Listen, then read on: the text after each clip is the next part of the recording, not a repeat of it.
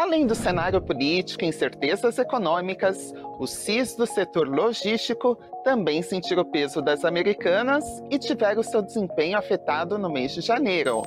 No entanto, a seleção Top FI está se protegendo contra os efeitos da crise. Esse é o tema do Analistas em Ação de hoje.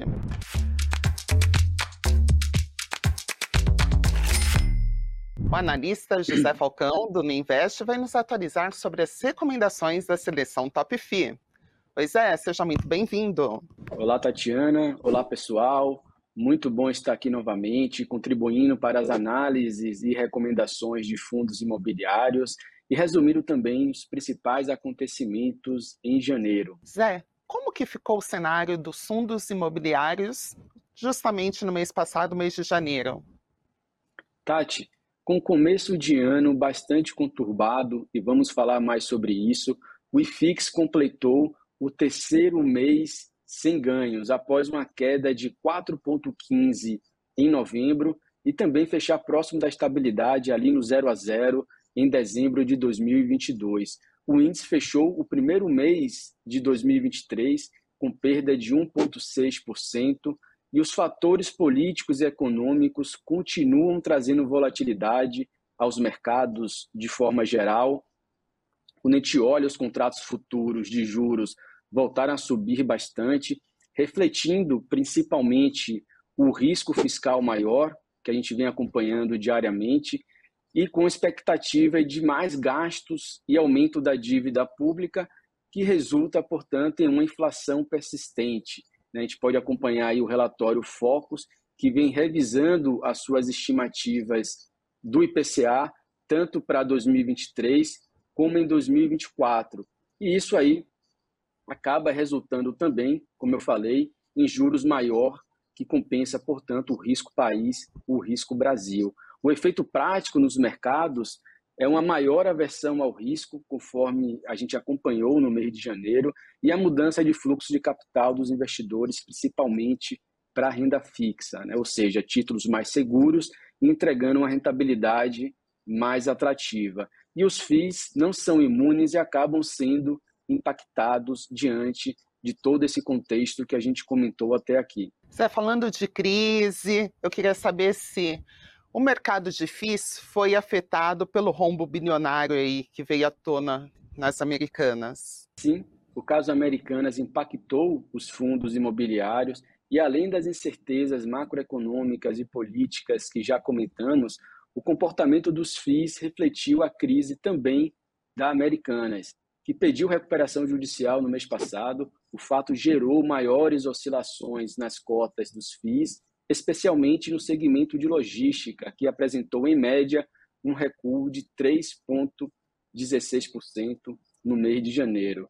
E com o caso Americanas pesando sobre o segmento logístico, além da expectativa de juros elevados por mais tempo, que continua gerando aversão aos ativos de risco e mais fluxo para investimentos de renda fixa, conforme comentamos, faz com que o, fez com que o índice dos fundos de tijolo recuassem 2,5% em janeiro. Então a gente vê que o segmento mais impactado foram os fundos logísticos, porém isso acabou contaminando também outros segmentos de tijolo. A gente teve essa queda aí de 2,5% quando a gente olha o índice Teva de fundos imobiliários de tijolo. Já os fundos imobiliários de papel que investem em títulos de dívida imobiliária, como os CRIs, foram, foram na direção oposta, né? tiveram um desempenho até mesmo positivo, dado que o cenário de juros ainda mantidos em alta, conforme, conforme a taxa Selic atual em 13,75% ao ano, e a inflação persistente no país, isso faz com que os títulos que estão alocados dentro desses fundos remunerem melhor os seus cotistas, pois os CRIs normalmente são indexados ao IPCA e ao CDI. Então, muitos fundos começaram a divulgar rendimentos melhores a partir de janeiro, com a volta da inflação, e isso impactou positivamente os fundos de papel, além também de oferecer preços mais atrativos com descontos em relação ao valor patrimonial, ainda reflexo do período de deflação entre agosto e setembro de 2022. Né? Conforme acompanhamos naquele período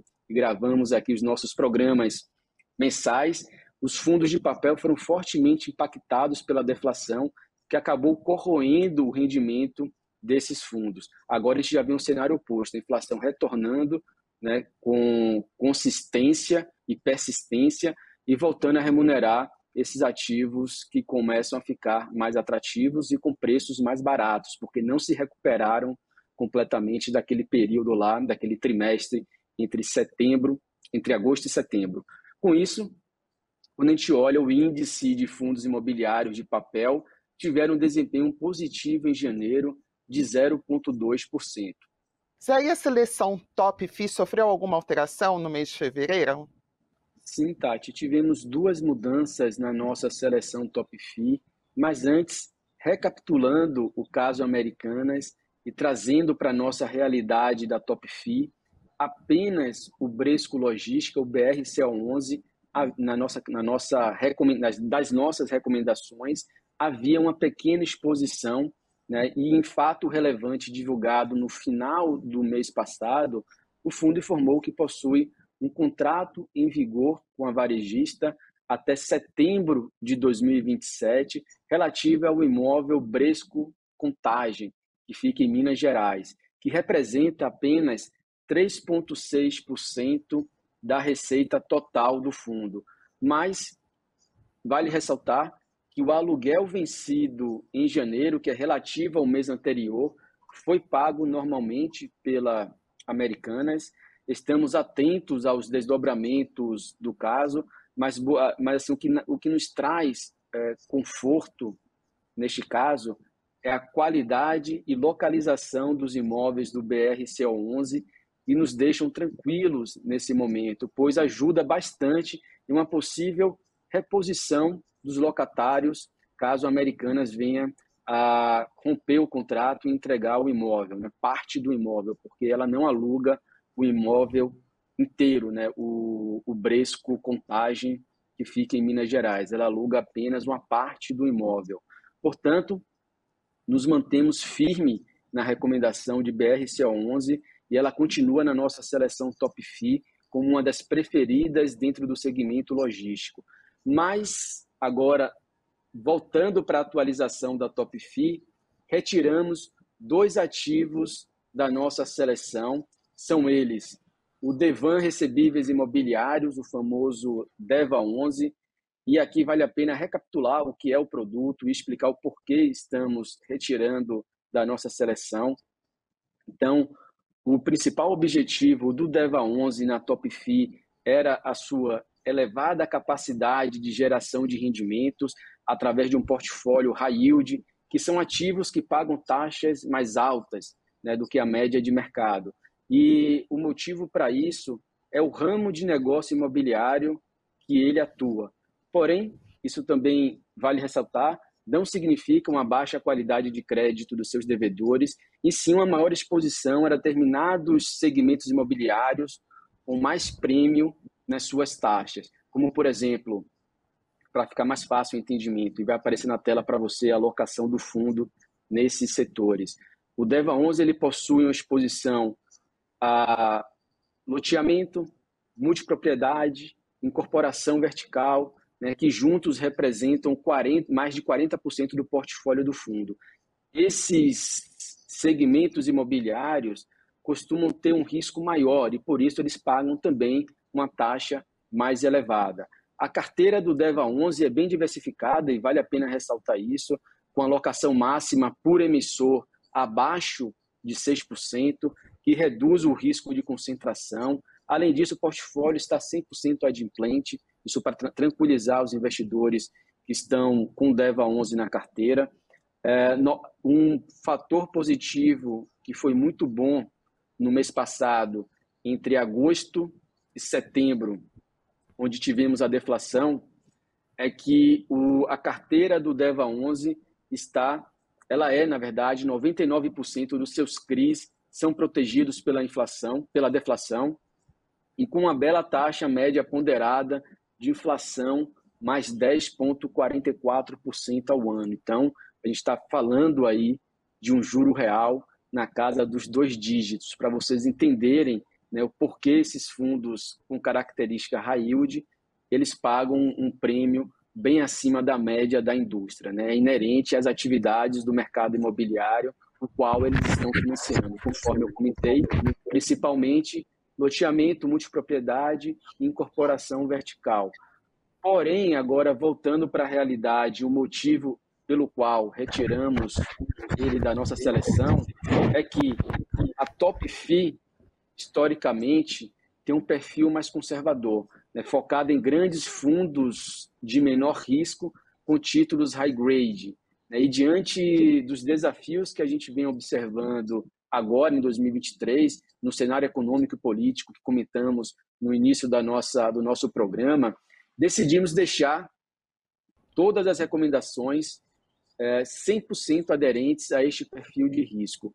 Então, é, vale ressaltar que não enxergamos problemas no DEVA 11, gostamos muito da gestora, temos relacionamento muito próximo e para o investidor com esse perfil, o fundo continua sendo um bom veículo.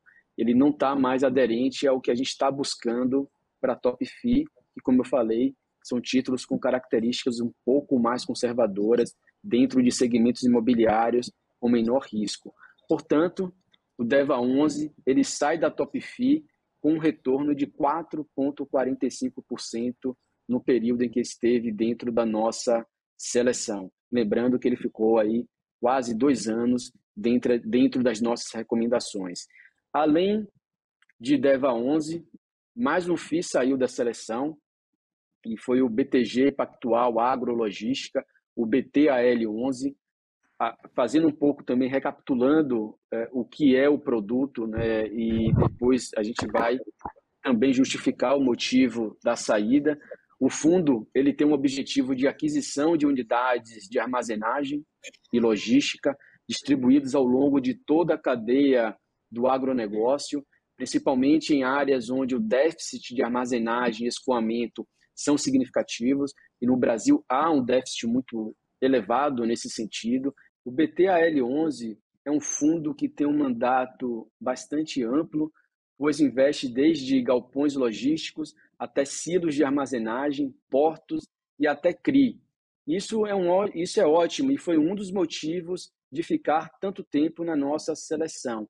Porém, a decisão de retirar o fundo da Top FI temporariamente foi a alocação concentrada que possuem duas operações de crédito dos emissores CRI, Serpasa, com 11%, voltado para a conclusão de uma usina de açúcar e etanol na Bahia, e o CRI Andali, com 19% do patrimônio líquido do fundo.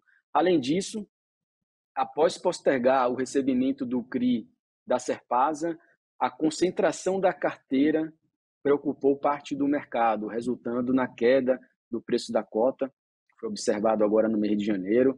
E apesar do fundo ter conseguido contornar o fluxo de rendimento pago, por conta do, de parte das reservas de lucro que o fundo vinha acumulando até aqui. Então, apesar de não receber parte do pagamento desse CRI, o fundo ainda conseguiu manter o mesmo nível de distribuição de rendimentos é, observados nos meses anteriores, porque havia reservas no seu caixa.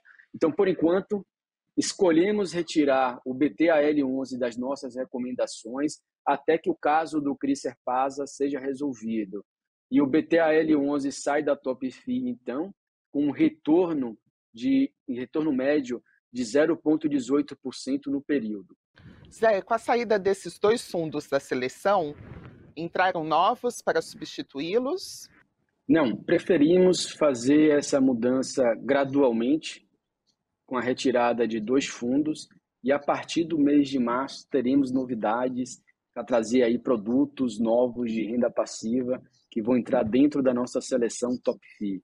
Então aguardem que no relatório do mês de março e no programa do Analistas em Ação traremos aí mais uma novidade de recomendação para nossa seleção.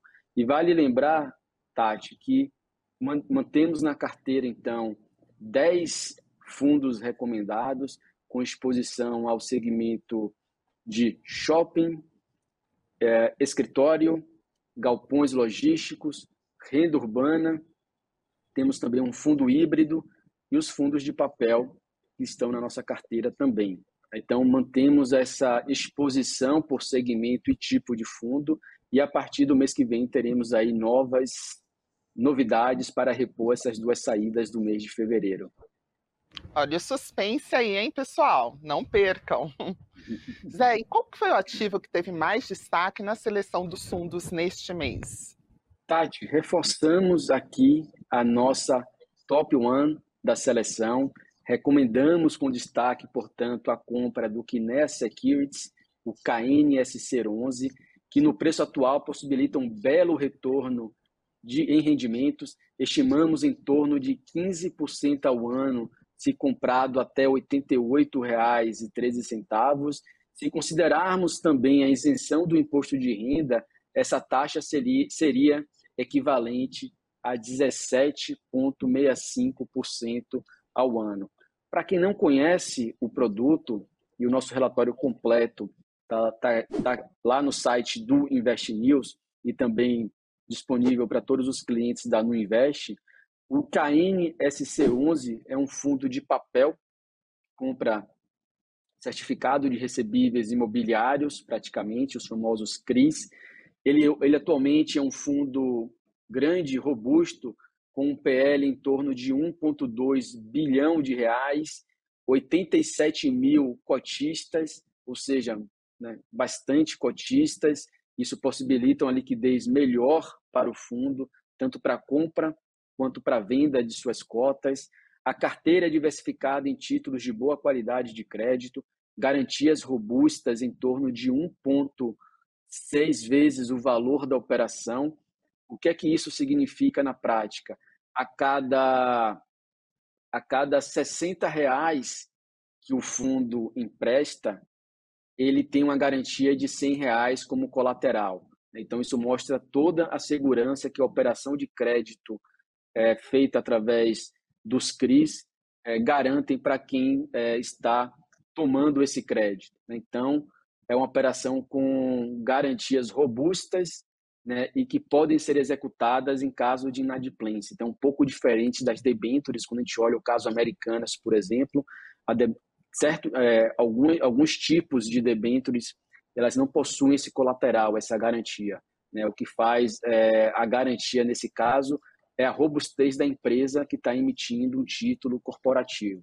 Aqui no CRI é um pouco diferente. Você tem a garantia real né, do imóvel, que, da, daquele imóvel fim serve como lastro de toda a operação. E o valor do imóvel costuma ser 1,6 vezes maior do que o que está sendo emprestado para aquela operação.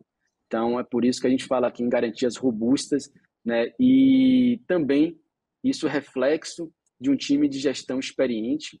Né? A Kinea é uma das maiores gestoras de FIIs do mercado brasileiro. Isso traz um diferencial para o fundo com acesso a operações exclusivas e originadas dentro da gestora, com melhores taxas e boas garantias, que é o que eu comentei aqui agora. O KNSC11 possui um mandato flexível, eu gosto muito dessa característica, com liberdade para aquisição de operações em diferentes indexadores, né? são mais de 60 ativos na carteira, com concentração inferior a 6% por emissor. Né? Isso reduz o risco de concentração. É, ele possui exposição a diversos segmentos, como residencial, escritório, logístico e shopping. 40% da carteira está em títulos que pagam CDI mais 3,53%, e, e, o, e o saldo restante de 60%, 60 do portfólio está em PCA mais 8,7%. Tem diferentes níveis de risco dentro do seu portfólio, com a predominância de high grade, mas tem um pouquinho, mas também tem um pouquinho de títulos high yield. Né? Isso traz uma relação risco-retorno médio mais interessante para o cotista. Acreditamos que essa estratégia dinâmica vai contribuir ao longo do tempo para uma boa performance do veículo em diferentes ciclos do mercado. É, além disso, para concluir, ressaltamos a alta qualidade do time, do time de crédito da Quinea, voltando aqui a reforçar é, essa característica, com um ótimo histórico de originação própria dentro da casa. É, seus outros fundos listados aí servem como exemplo, dentre eles o CANIP 11 e o KNCR 11, são os dois maiores fundos do mercado atualmente. Portanto, esses, todas essas, essas características, além do preço e a taxa oferecida atualmente pelo fundo, fazem com que a gente coloque ele como é, número um do nosso ranking e reforce essa recomendação aqui para o investidor que tem esse perfil e que tem interesse. Portanto, é, vale destacar também, a gente comentou no, no início do programa sobre um ambiente de inflação persistente, juros elevados, e aqui eu trago mais uma característica importante do KNSC11, né, que ele tem uma carteira diversificada entre títulos indexados ao CDI e ao IPCA. Isso faz com que o fundo é, seja uma alternativa interessante ao investidor que deseja buscar aplicações em CDI, nesse momento de taxa Selic elevada, além da proteção contra a inflação com os títulos indexados ao IPCA. Agora vamos àquele momento que a gente tira as dúvidas do pessoal que acompanha o Invest News. Zé, o Leonardo Barsi diz que investe nos fundos indicados pela seleção Top FI, com exceção do novo híbrido que passou a ser recomendado. Ele pergunta se ainda assim faz sentido investir no fundo híbrido. Olá, Leonardo. Sim, vale a pena investir no que renda imobiliária, o KNR11, né, até o preço teto que destacamos no relatório da seleção Top FI no site do Invest News. O preço atual que a gente coloca como teto é R$ 147,57. Então, dentro é, desse limite, recomendamos sim a compra do fundo. Perfeito, Zé. Zé, agradeço sua participação mais uma vez conosco aqui no Analistas. Obrigado, Tati. Obrigado, pessoal. Nos vemos aqui no mês de março, trazendo as novidades da seleção Top FI. Não percam. Um abraço, até mais. Pessoal, e o Analistas em Ação vai ficando por aqui. Desejo a todos um excelente domingo. Até a próxima.